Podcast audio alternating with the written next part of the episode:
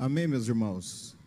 Vamos abrir a nossa Bíblia no Evangelho de Jesus Cristo, segundo escreveu Lucas. O capítulo é o de número 10, o versículo é o de número 1 a seguir.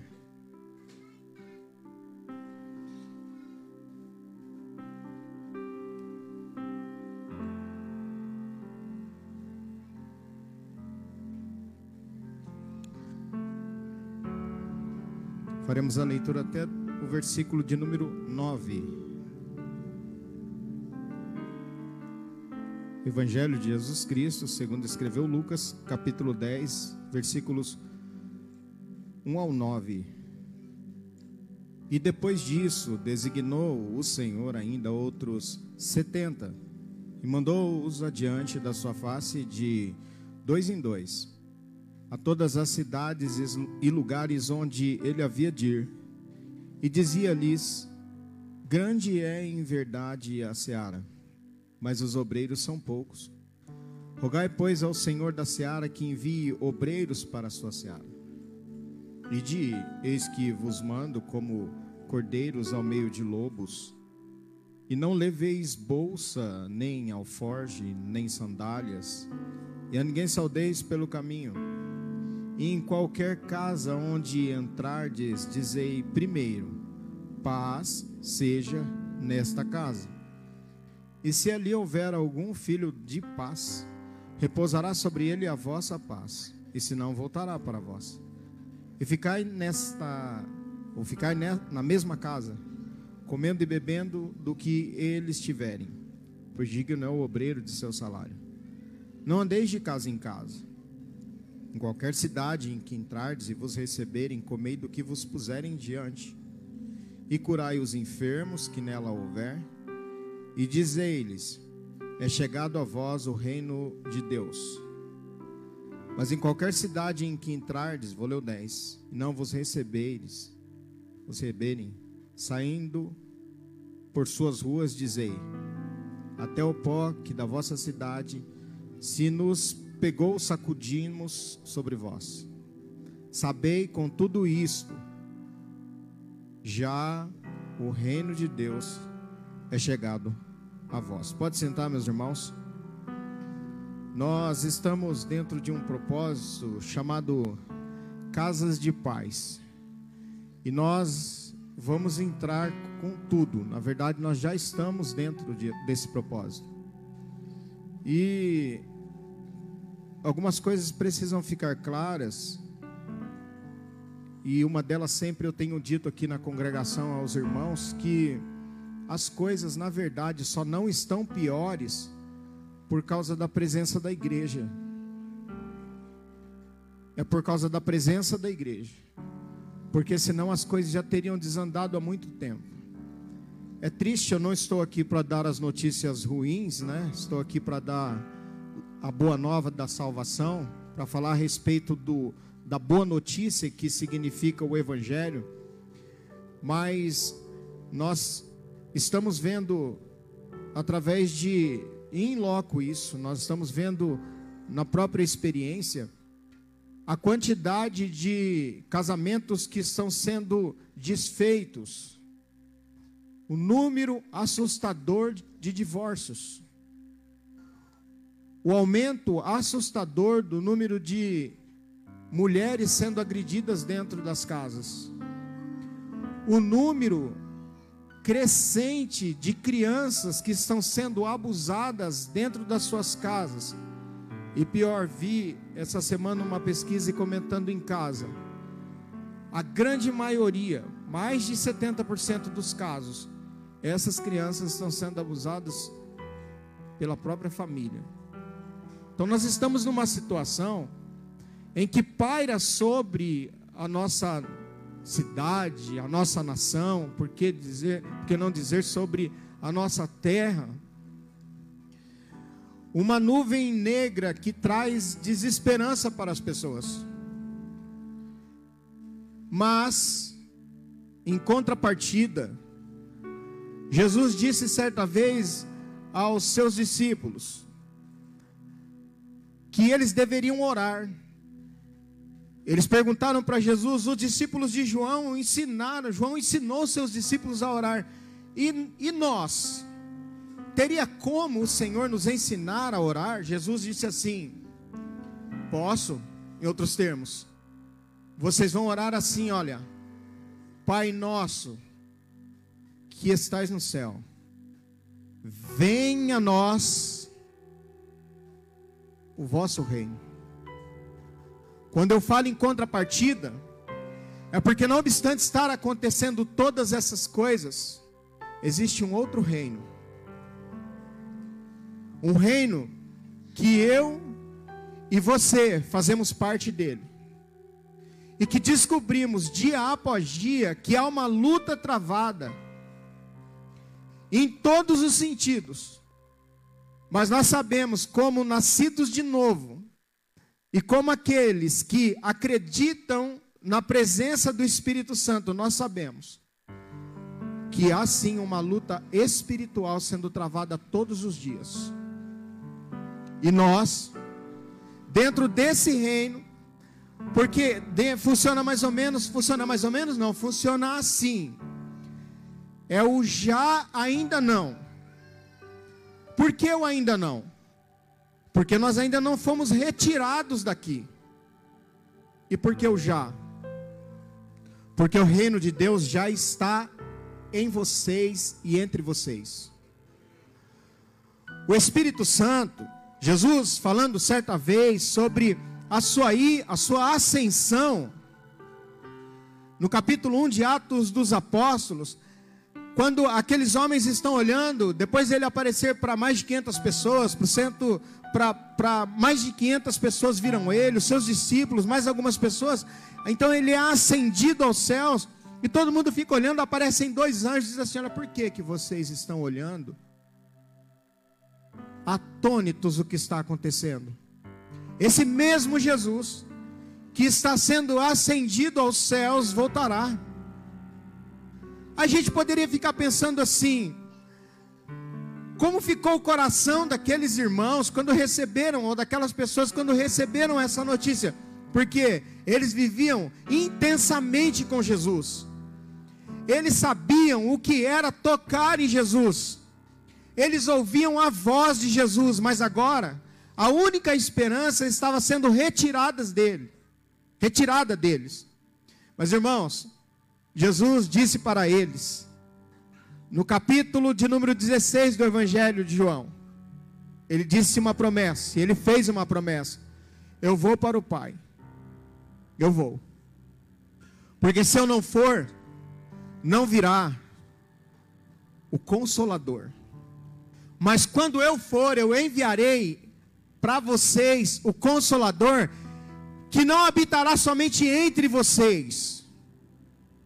Escuta, esse Consolador estará habitando agora? Onde? Onde que o Espírito Santo estará habitando? Dentro de você. O Espírito Santo está habitando dentro de você. Mas não ficou por aí. Porque Jesus assopra sobre os seus discípulos a regeneração e a presença do Espírito Santo passa a fazer parte da vida deles.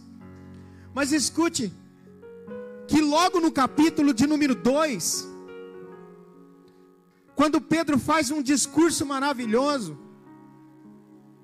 a Bíblia nos diz o seguinte: que estando todos reunidos no mesmo lugar, um pouco antes do discurso, melhor dizendo, veio do céu um vento veemente e impetuoso, e pousou sobre cada um dos que ali estavam como chamas, como labaredas de fogo, e todos foram, e todos foram cheios do Espírito Santo e começaram a falar línguas conforme o Espírito Santo concedia que falassem. Jesus havia dito para os discípulos: Vocês vão ser as minhas testemunhas. E a partir daquele momento, eles passam então a serem testemunhas. Qual é o significado exato da palavra testemunha? A, a palavra testemunha significa mártir, significa morrer por uma causa. A capacitação vinda do Espírito Santo foi para que eu e você nos tornássemos mártires. Mas escuta uma coisa: quando aqueles homens começam a fazer não sei que tipo de movimento, não sei que tipo de línguas que eles estavam falando, mas a Bíblia diz que a multidão olha de fora e fala assim: eles estão cheios de moço, estão bêbados. Pedro se levanta no meio de todo aquele povo e diz assim: varões, irmãos,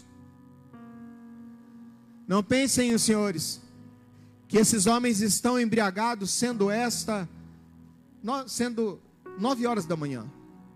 Esses homens não estão embriagados como vocês estão pensando. Esses homens eles estão cheios. Eles receberam a promessa que está lá no, no, no livro do profeta Joel, capítulo de número 2, e algumas coisas acontecerão daqui para frente. Pedro então faz um discurso maravilhoso acerca de tudo aquilo que havia de acontecer com Jesus. E quando eles ouvem aquele discurso, no capítulo 2 de Atos ainda, no versículo 37, a Bíblia diz, irmãos, que eles compungiram-se em seus corações. Sabe qual é o significado da palavra compungir? Compungir é como se eles tivessem tomado uma estocada no coração deles, uma ferroada. Porque a palavra daquele não era mais daquele Pedro que havia negado Jesus. A palavra não era mais daquele Pedro que estava com medo e titubeante. Agora era um Pedro cheio do Espírito Santo, que se coloca diante daquela multidão e diz para eles assim: Olha, ninguém aqui está bêbado, eles estão cheios do Espírito Santo. Quando eles se compungem em seus corações, eles falam assim: Ó, presta atenção aqui. E agora? O que faremos nós? Pedro fala para eles assim: arrependam-se e cada um de vocês seja tenham seus pecados perdoados. Naquele dia, três mil almas vêm até Jesus pelo poder do Espírito Santo. Mas a promessa do capítulo de número 1, versículo de número 8, não foi somente para os discípulos. A promessa diz aos discípulos e a todos quantos Jesus chamar. E quando a gente fala a respeito de casas de paz, a Bíblia diz que nós temos, todos nós aqui, que estamos aqui, que somos de Jesus e aceitamos Jesus e temos Jesus, todos vocês, a gente fala assim: qual será o meu ministério dentro da igreja? Que ministério que eu recebi? Me parece que eu não sei fazer nada. Primeiro eu queria te informar que o significado da palavra ministério é servo. Em algumas traduções é o doulos, é o escravo. Sabe qual que é o ministério que Jesus deu a cada um de nós enquanto cristãos? O ministério da reconciliação. Sabe qual que é ou como funciona o ministério da reconciliação? É você ter a condição de chegar em alguém que está perdido nas drogas, embriagado, com a família destruída, sem condições alguma, com vontade de morrer. E você, cheio e cheia do Espírito Santo, pode dizer a essa pessoa: Jesus te ama. E a partir daquele momento, essa palavra penetra no coração daquela pessoa. Eu vou parar um pouquinho aqui, porque eu me lembro que um dia eu estava de serviço, e aí, parado numa praça, em Pinda, e aí eu, uma pessoa passou com o carro e disse: Ô, oh, tem um cara querendo pular ali do, do, do viaduto no trem, do trem. Eu fui correndo, pegamos o carro, fomos até lá e chegamos lá. Ele falou assim: olha, com um monte de fios, esses fios grossos, enrolado no pescoço, enrolado naquela proteção da ponte, e embaixo passava o trem. E ele do lado de fora já da, da ponte. E ele falou: nem adianta chegar perto de mim. Nem adianta porque eu vou pular. Estava eu e o meu parceiro evangelista da igreja Assembleia de Deus também. Deu bom, né? Deu bom. Eu desci e falei para ele assim: Nós não vamos chegar perto de você. Mas eu quero te dizer que Deus não tem esse propósito para a tua vida. Ele falou para mim assim: É, eu já era até da igreja, estou desviado, eu, eu, tem não. Aí eu falei para ele assim: Deixa eu te contar uma coisa. Eu sou pastor. Quando eu falei eu sou pastor, ele pegou e já encostou mais próximo da grade assim e distanciou do, do local que ele ia pular. E eu vou te dizer uma coisa: tem jeito. Você está achando que não tem jeito? Tem jeito. Eu já vi muitas pessoas na igreja em situações muito difíceis. E eu sou testemunha de que Jesus muda vidas. Ele olhou para mim e falou assim: Será? Deu uma deixa, não deu? Pronto. Eu falei: Será? Não.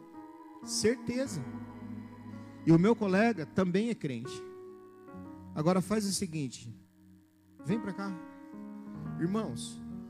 Ele pegou e fez assim, ó, pôs a mão no, no naquela divisória, pulou, veio. Falei, agora desamarra isso do seu pescoço. Ele desamarrou e começou a chorar. Aí falou, eu estava na igreja, desanimei e achei que Deus tinha esquecido de mim, mas hoje vocês dois aqui só pode ser Deus, né? Eu falei, eu falei assim, e é, e é Deus. Foi a melhor noite que eu já trabalhei. Escuta, nessa noite, em nome de Jesus, nós estamos entrando num propósito em que todos os dias, eu não sei se vocês, eu sei que alguém está assistindo, mas nós fizemos a gravação de oito treinamentos. Está lá no YouTube. Oito dias de treinamento. Como que você deve fazer dentro de cada casa, cada dia da semana. São 45 minutos dentro dessa casa. Porque somente nós que estamos aqui, somente quem tem Jesus, vai ter a capacidade, a, vai ter condições de entrar numa casa onde o diabo está acabando com tudo, e você vai entrar nessa casa e vai dizer assim: paz seja nessa casa. Satanás acabou seu reinado aqui, porque Jesus chegou aqui. Jesus envia os seus discípulos, feitas essas considerações, e a ordem é muito clara. Ele diz assim: Grande é em verdade a seara, mas os obreiros são poucos. Rogai, pois, ao Senhor da seara para que envie ceifeiros para a sua obra, para a sua seara. Jesus olha, olha e observa que os campos já estão prontos. Só que quando ele olha para os seus discípulos, e ele olha para a multidão, ele não encontra quem trabalhar. É como se alguém saísse pelas ruas com uma construção. E precisando construir, ele, meu Deus, eu estou procurando um especialista e não acho. Jesus olha e fala assim: gente, olha, a seara é grande, mas não tem ninguém para trabalhar. Há muitas pessoas para serem alcançadas, mas os trabalhadores que arregassem para arregaçar a manga são poucos. Você observa que esse texto que nós fizemos a leitura, ele começa com um termo e depois disso. Não é assim que começa? Presta atenção aqui. Começa assim, ó. E depois disso. Significa que existe alguma coisa antes desse texto que está chamando atenção. E que coisa que antes desse texto Jesus está chamando atenção? Olha aí capítulo de número 9, versículo 57. E aconteceu que indo eles pelo caminho, lhe disse um, lhe disse um: Senhor, seguir-te-ei para onde quer que fores. E disse-lhe Jesus: As raposas têm covias, e as aves do céu têm ninhos, mas o filho do homem não tem onde reclinar a cabeça. E disse a outro: Segue-me. Mas ele respondeu: Senhor, deixa que primeiro eu vá enterrar meu pai. Mas Jesus observou: Deixa os mortos o enterrar os seus mortos, porém tu vai e anuncia o reino de Deus. Disse também outro: Senhor, eu te seguirei, mas deixa-me despedir primeiro dos que estão em minha casa. E Jesus lhe disse: Ninguém que lança a mão do arado e olha para trás é apto para o reino de Deus. E depois disso, disse Jesus: Qual é a lição que nós temos como introdução nesse texto? É que muitos querem fazer, só que querem fazer 50%. Vocês escutaram? Muitos querem fazer, mas querem fazer 50%. Eu me entrego. Eu estou disponível para fazer. Só que eu tenho algumas outras coisas para colocar em ordem. O primeiro disse: Eu vou para onde for, onde o senhor quiser que eu vá, eu estou pronto para ir. Jesus fala para eles assim, fala para ele assim, ó, o evangelho não vai te deixar rico. Se você está pensando que o Evangelho vai te deixar rico, esquece. Porque as raposas, elas têm toca, covis. As aves do céu, elas têm ninho. Mas o filho do homem não tem onde reclinar a cabeça. Eu me lembro de um pastor, muito conhecido, chamado Elianai Cabral. E um dia ele estava dando um testemunho. Perdeu sua esposa, né, há um tempo. E ela estava com ele um dia. Ó, presta atenção no que eu vou falar aqui. É muito sério. E aí, ele é um escritor da revista da Escola Bíblica Dominical, acho que os irmãos conhecem. O Antônio acompanha a Escola Dominical, deve conhecê-lo. E um dia, a sua esposa, ele falou para sua esposa assim: bem, velhinhos, nós vamos construir nossa casinha. Ele disse assim: se Deus quiser, mas não coloque o seu coração nisso não. Até onde eu sei, ela não morou nessa casinha.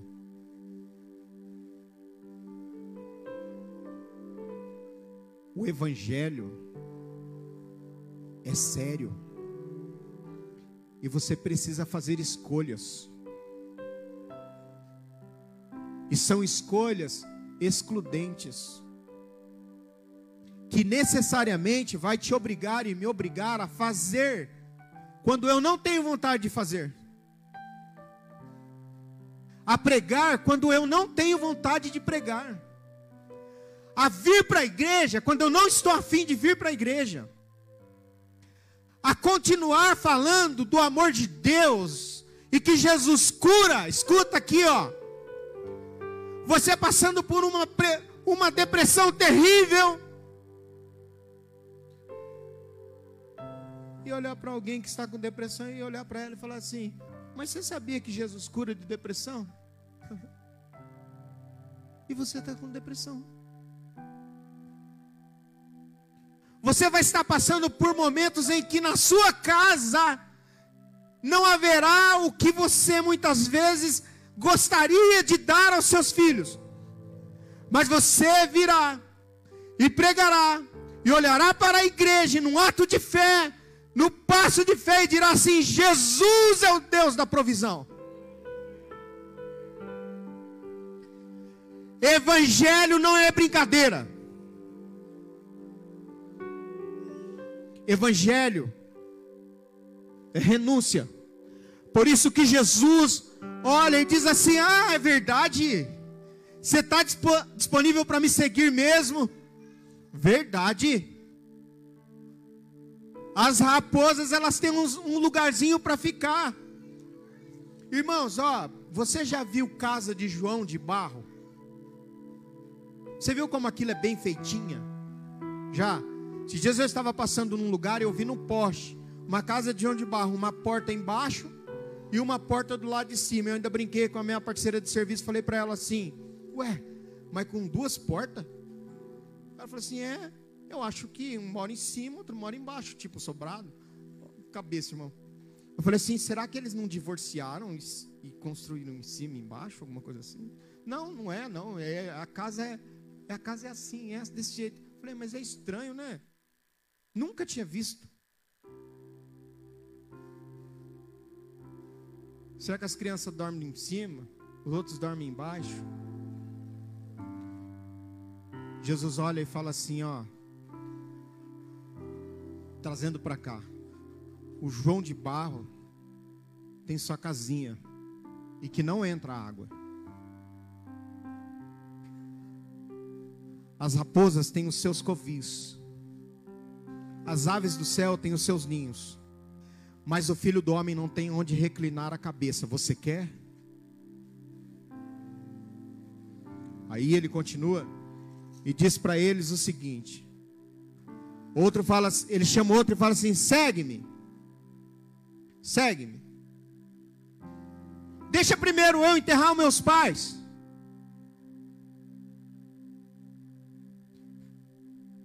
Não. Deixe que os mortos enterrem os seus mortos. Como que a gente casa esse texto? Com que, que a gente casa esse texto para ter uma chave de compreensão? Irmãos, Jesus disse assim aos seus discípulos: aquele que ama a pai, mãe, irmãos, a família, mais do que a mim, não é digno de mim. Quantos missionários não voltarão para enterrar os seus pais?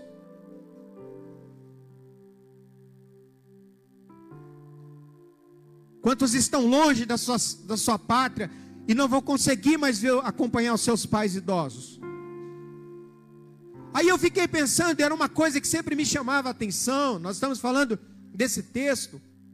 E eu pensava, meu Deus, mas como que Jesus pode pensar dessa forma? Sabe por quê? Jesus deve ser a prioridade na nossa vida. Porque pai a gente perde. Mãe a gente perde. Filhos nós perdemos, os caras vão embora. a Bíblia fala assim que filhos eu não gosto de falar nisso, mas tem que falar, né? A Bíblia diz que filhos são como flechas na mão do valente. Sabe o que você faz com flecha, dona Regiane? Não. flecha, você estica ela assim, ó. E vai segurando, segurando, segurando, segurando, segurando. Chega uma hora que você tem que fazer o que com a flecha? Não precisa falar, eu sei. Você tem que soltar a flecha. E aí? Eles vão fazer assim, ó.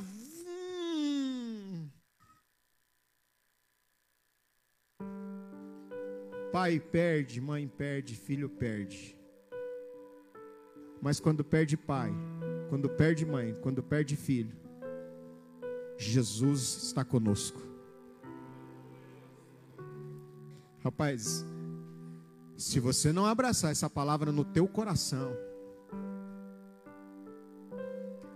lembra numa época na nossa igreja, né, como é, pentecostais, como a gente falava assim, ninguém pode ficar, ó, não pode ficar doente, não pode ficar deprimido, porque não pode tomar remédio, não pode não sei o quê. Hoje eu como um pastor assembleano falando isso, não é? Não é? É, isso é coisa errada, isso é coisa sei do que. Hoje você é obrigado, meu querido, minha querida, muitas vezes, pegar o seu remedinho assim para dormir e tomar, e dobrar o seu joelhinho e falar: Deus, obrigado por essa noite, me ajuda eu descansar. E Deus não está na sua vida? Está ou não está? Está. Sabe por quê? Porque um, um poeta disse assim: Quando tudo diz que não, tua voz me encoraja a prosseguir. quando tudo diz que não. E parece que o mar não vai se abrir. Eu sei que não estou só. E o que dizes sobre mim não pode se frustrar.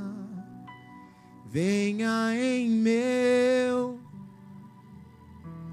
e cumpra em mim teu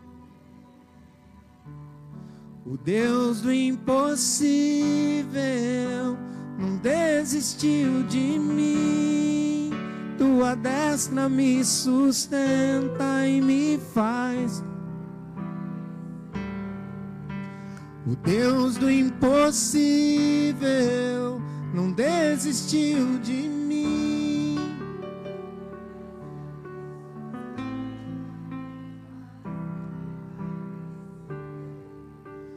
O Deus do impossível.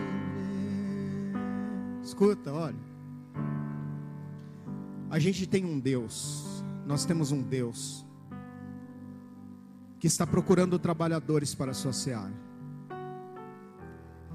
Esses dias eu Irmãos, é assim, ó. Às vezes alguém fala assim, fica.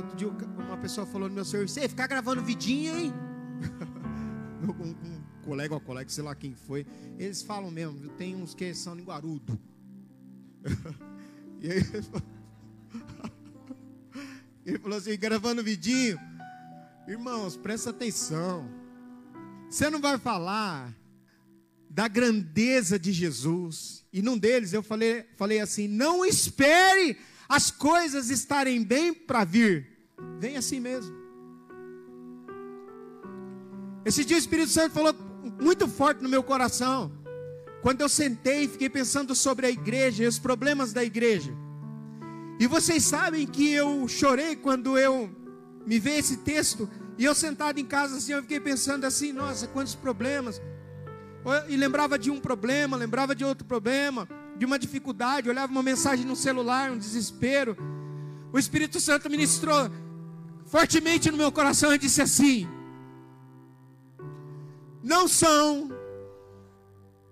os sãos que precisam de médicos, mas os doentes. E você também precisa de médico.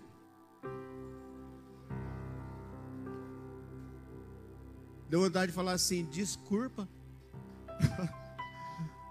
Nós estamos aqui nessa noite debaixo da mão de Jesus. E Ele está procurando ceifeiros para a sua seara. Pessoas que se apresentem disponíveis. Ah, pastor, mas eu não posso ter nenhum problema para ser um ceifeiro. Não, não, não, não, não. Eu te mostro que não. Você deve conhecer crianças que foram vítimas de abuso. Talvez alguém aqui conheça. E eu já falei isso aqui uma vez. Qual mulher aqui que foi vítima de abuso e que pode chegar perto de uma menina que nós recebemos aqui na igreja ou lá na sua igreja? E essa mulher sentar perto dessa menina e a menina confessar e dizer o seguinte: Olha, eu tenho sido abusada e fui abusada constantemente pelos meus pais. Irmãos, olha, eu tenho é, 40 e 32 anos. 46 anos. Eu tenho mais de 12 de pastorado. Às vezes a gente senta com alguém assim, ó, e a gente começa a ouvir as histórias. Eu eu me seguro para não chorar. Porque a vontade que eu tenho é de chorar. Quando uma mulher vítima de abuso, que foi curada por Jesus, porque Jesus faz aquilo que o Pai não fez. Jesus supre a necessidade. Jesus acolhe. Jesus faz com que uma mulher vítima de abuso seja uma dirigente do círculo de oração. Você não fala amém por isso? Jesus faz com que um menino que foi abusado seja um pastor. Você não dá glória a Deus por isso? Só você, mulher, que foi vítima de um abuso, pode sentar do lado de uma menina que abre a boca e chorar na sua frente. Você pode dizer para ela, com toda convicção: Jesus te cura. Porque Ele curou a mim. Chega um jovem todo aí, enrolado, com um monte de coisas erradas. Você que já usou alguma droga, pode dizer para esse jovem assim: Menino, calma, você não vai morrer, não, rapaz. Mas como assim? Eu já passei por isso. Jesus te curou. Ó, Jesus te curou para você curar. Jesus te libertou para você libertar.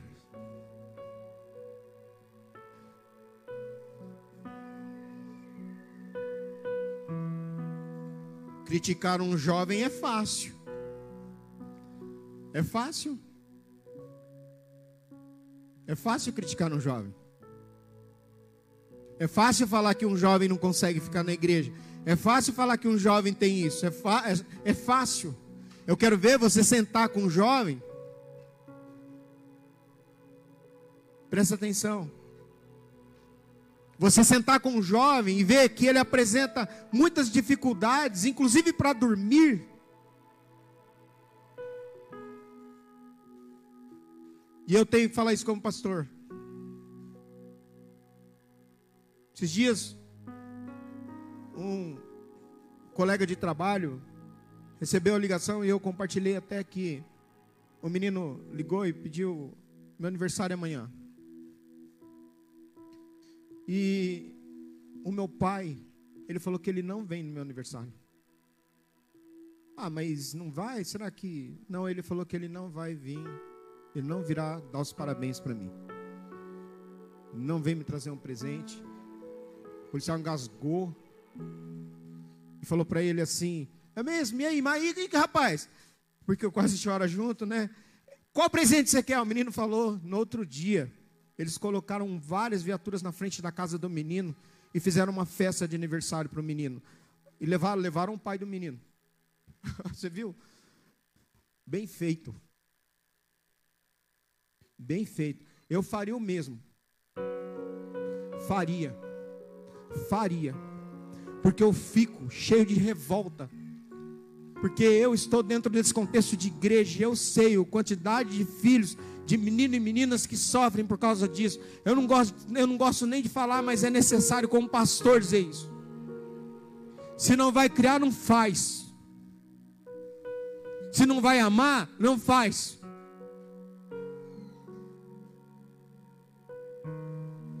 Não faz.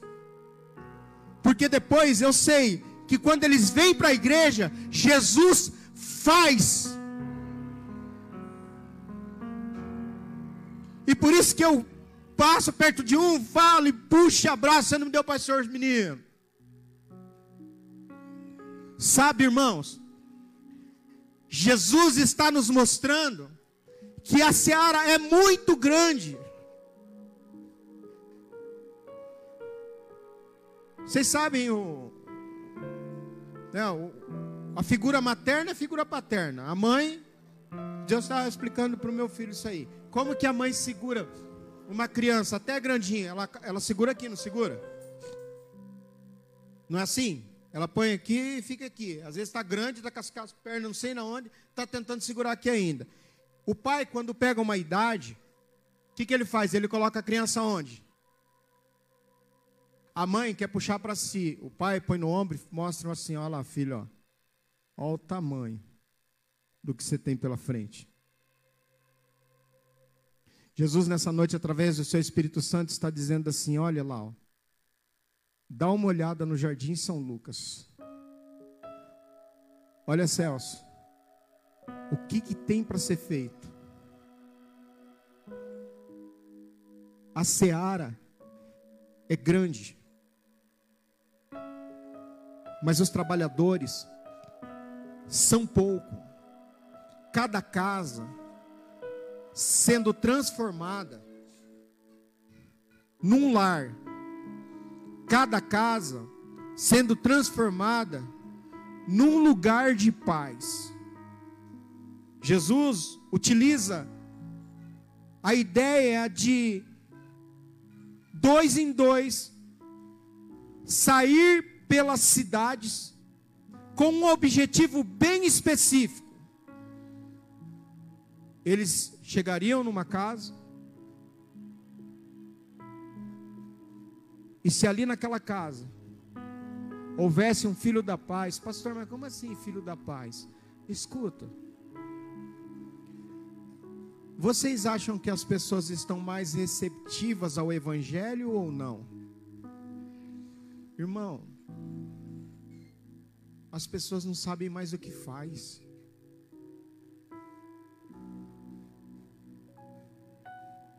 As pessoas não sabem mais o que fazer. Elas não têm mais rumo. Elas estão procurando um, lugar para pegar alguma coisa. Elas não sabem mais o que fazer. Há pessoas que, se você parar um minuto na frente dela e falar assim, ó, Tá tudo bem? Ela fala, tá bem. Aí você fala, mas tá tudo bem mesmo? Ela começa a chorar. Um filho da paz que tem no seu coração o desejo de conhecer Jesus. E quando ele diz: Você vai chegar nessa casa, e você vai dizer: Paz seja nessa casa.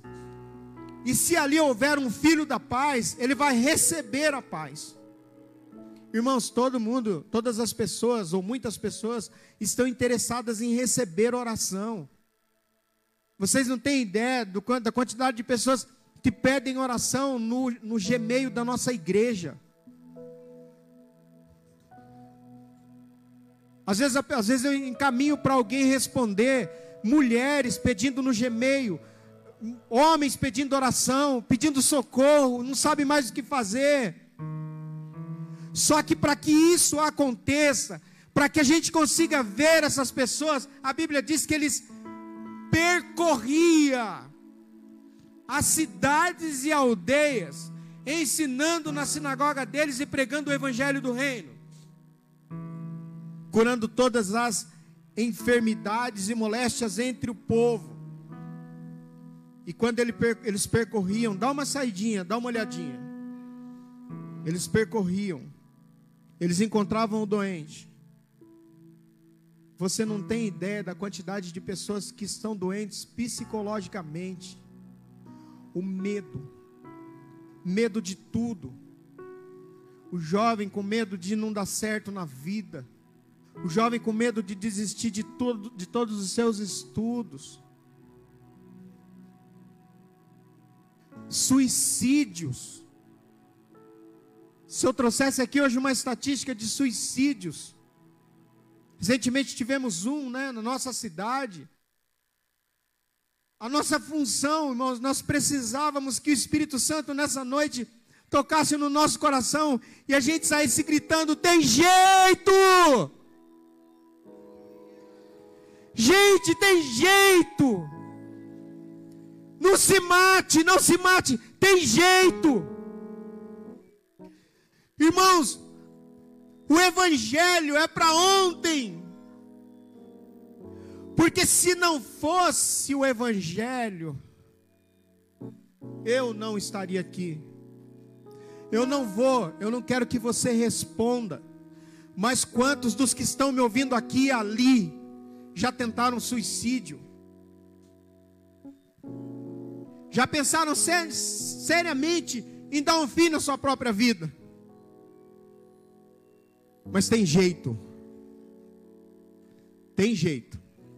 Ó, oh, você que está aí me ouvindo, me vendo, tem jeito. O diabo falou que não tem jeito, mas tem jeito. E o jeito é Jesus.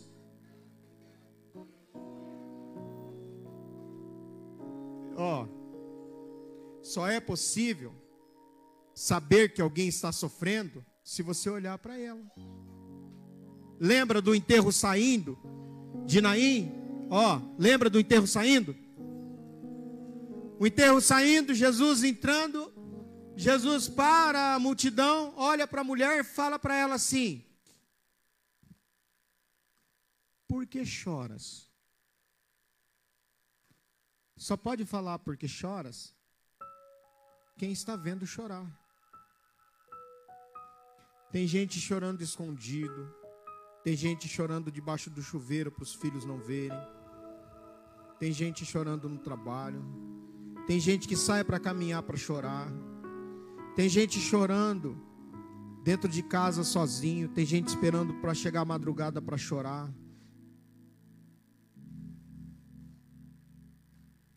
Mas você pode nessa noite, e eu também, convidar o Consolador aquilo que a minha esposa não pode fazer por mim, aquilo que o seu esposo não pode fazer por você.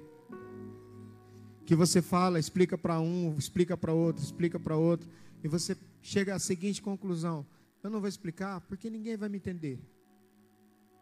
O Espírito Santo de Deus está aqui nessa noite para te entender. Música antiga, né? E mesmo sem palavras, Ninguém sabe, né? Romanos 8, é esse o texto. Que o Espírito Santo traduz os nossos gemidos inexprimíveis em palavras a Deus. Não precisa responder, mas quantos aqui, ao invés de chorar, só gemeu? O Espírito Santo reconheceu cada gemido seu, transportou até Deus e veio refrigério na sua alma. Sai, irmão. Eu sei que você e nós eu li uma plaquinha esses dias, você deve ter visto também. Tenha paciência com os outros. Ninguém está bem. Vocês já viram essa plaquinha? Tenha paciência com os outros, ninguém está bem. Mas saia um pouco da sua, dona, da sua zona de conforto. Chegue do lado de alguém. Ó, eu, para ser sincero para você, estou dizendo um diálogo aqui com outra pessoa. Eu também não estou bem. Só que nós dois estamos meio bem. Meio com meio pode ser inteiro mal ou inteiro bem. Sim ou não? Mas nós, como cristãos, escolheremos o que? Inteiro bem. Então vamos ficar junto? Vamos conversar? Vamos falar alguma coisa? Vamos assistir alguma coisa? Eu estou aqui. Eu estou aqui. Eu estou aqui. Saia. E você vai encontrar outra pessoa. E, e como pastor, agora eu posso dizer uma coisa com toda a convicção. Às vezes a gente chega em alguns lugares para visitar ou conversar com alguém, você sai de lá e fala assim, ó: Poxa, como eu tô bem.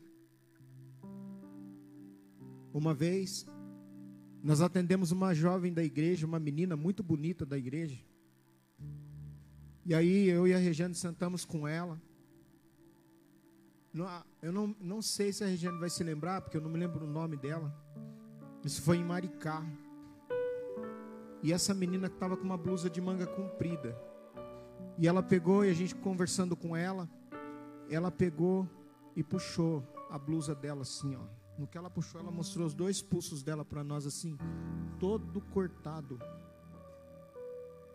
Eu falei: "Por que que você fez isso?"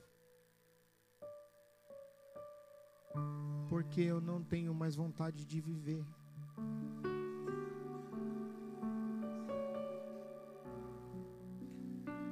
O ladrão, vou encerrar, veio para matar, roubar e destruir. Mas Jesus e vida